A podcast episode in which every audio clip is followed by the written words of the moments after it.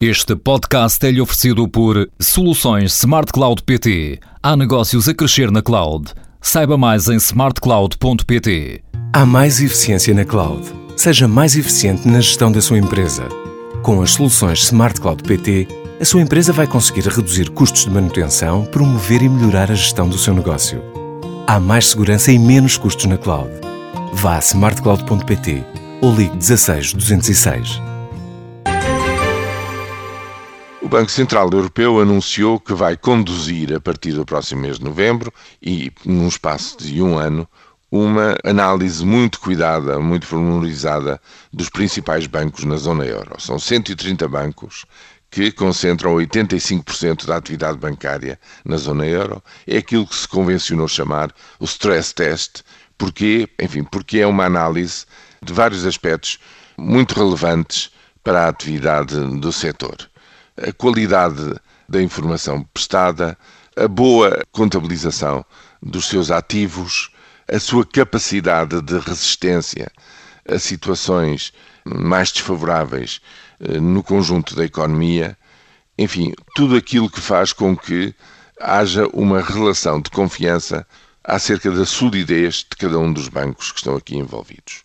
Em Portugal vão ser analisados quatro principais bancos do país, o BCP, o BPI, a Caixa Geral de Depósitos e o Grupo Espírito Santo, e espera-se desta vez, digamos, uma análise mais exigente e mais rigorosa. Porquê?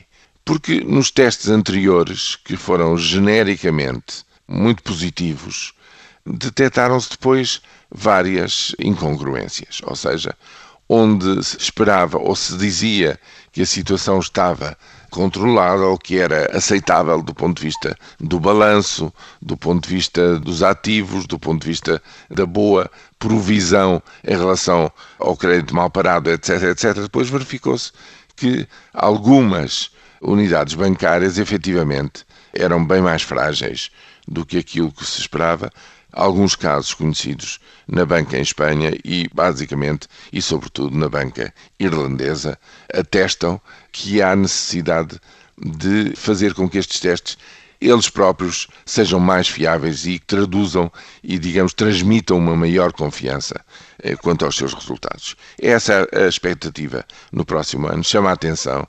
Já estamos a entrar no sexto ano depois da falência do Lehman Brothers e mesmo assim existem estas dúvidas e existe esta necessidade de reafirmar a solidez do setor bancário em toda a zona euro como um elemento de saída da crise no seu conjunto.